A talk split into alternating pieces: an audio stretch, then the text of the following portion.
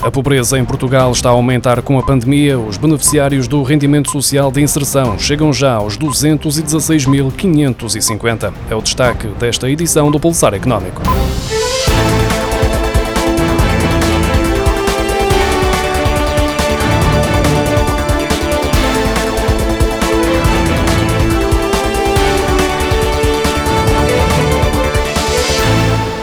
Número de beneficiários do rendimento social de inserção voltou a subir em março para um total de 216.550 beneficiários. É um aumento de mais de 3 mil beneficiários comparativamente com o mês anterior. Se recuarmos a março do ano passado, altura em que foi decretada a pandemia provocada pelo coronavírus, o país tem agora mais 16.636 pessoas que usufruem desta prestação destinada a ajudar à sobrevivência dos que vivem numa situação de pobreza extrema.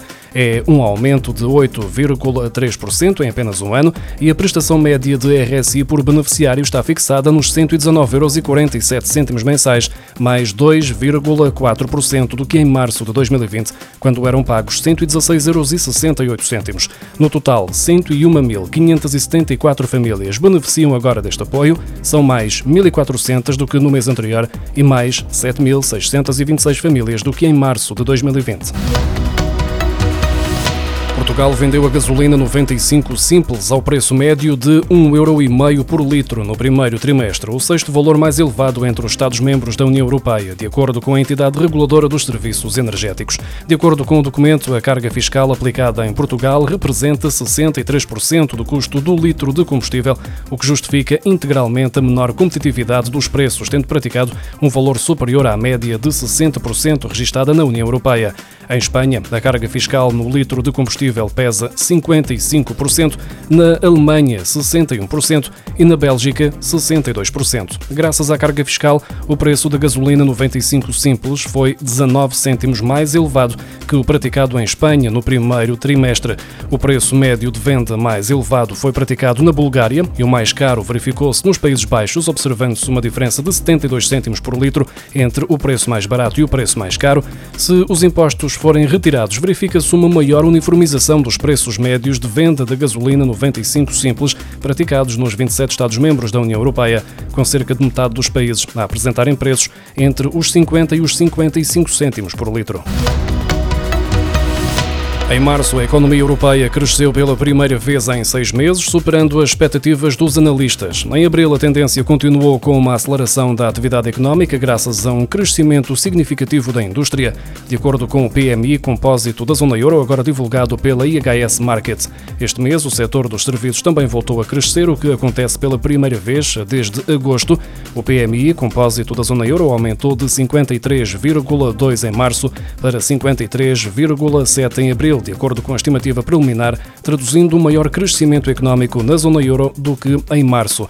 Esta aceleração ocorreu num período em que vários países europeus tiveram de impor mais restrições ao funcionamento da economia por causa do agravamento do contágio da Covid-19. A Associação Nacional das Empresas do Comércio e da Reparação Automóvel veio a público lamentar o fim da isenção do imposto sobre veículos nas carrinhas comerciais e sublinha que a decisão do governo agrava a situação delicada do setor automóvel. A ANECRA afirma que no momento em que o setor automóvel atravessa uma crise económica prolongada e esperava por medidas de apoio à retoma da atividade, nomeadamente o incentivo ao abate de veículos, o governo decidiu agravar ainda mais a situação em que as empresas se encontram, acrescentando dificuldades completamente inesperadas. Também a Associação Automóvel Automóvel de Portugal recebeu com desagrado o fim da isenção do imposto sobre veículos nas viaturas de transporte de mercadorias a partir de julho, medida que aumentará os custos em cerca de 3 mil euros por veículo, apenas em ISV.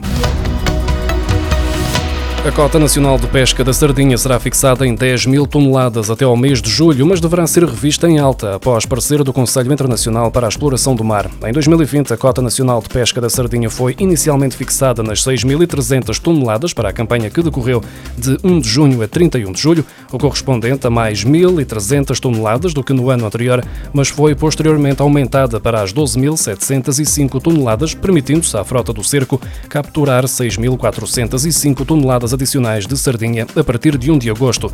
Este aumento resultou de uma reavaliação do estoque da sardinha solicitada pelos governos de Portugal e Espanha ao Conselho Internacional para a Exploração do Mar e que, face à franca recuperação deste recurso, determinou uma subida da cota gerida em conjunto pelos dois países das 10.799 toneladas para as 19.100 toneladas, 66,6% das quais, ou seja, 12.705 toneladas, dizem respeito a Portugal. Os contribuintes vão ter mais tempo para entregarem as declarações do IVA relativas aos meses de junho e julho, sendo igualmente estendido o prazo de pagamento do imposto, segundo um despacho agora publicado, que alarga também o prazo para a entrega da declaração periódica do IRC.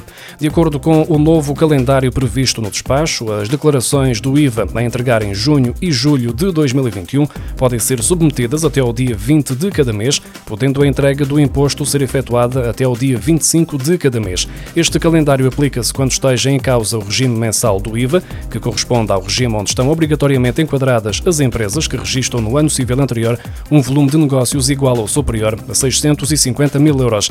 Em simultâneo, o despacho prevê que as obrigações de entrega da Declaração Periódica de Rendimentos de IRC, Declaração Modelo 22, do período de tributação de 2020 e respectivo pagamento possam ser cumpridas até 30 de junho.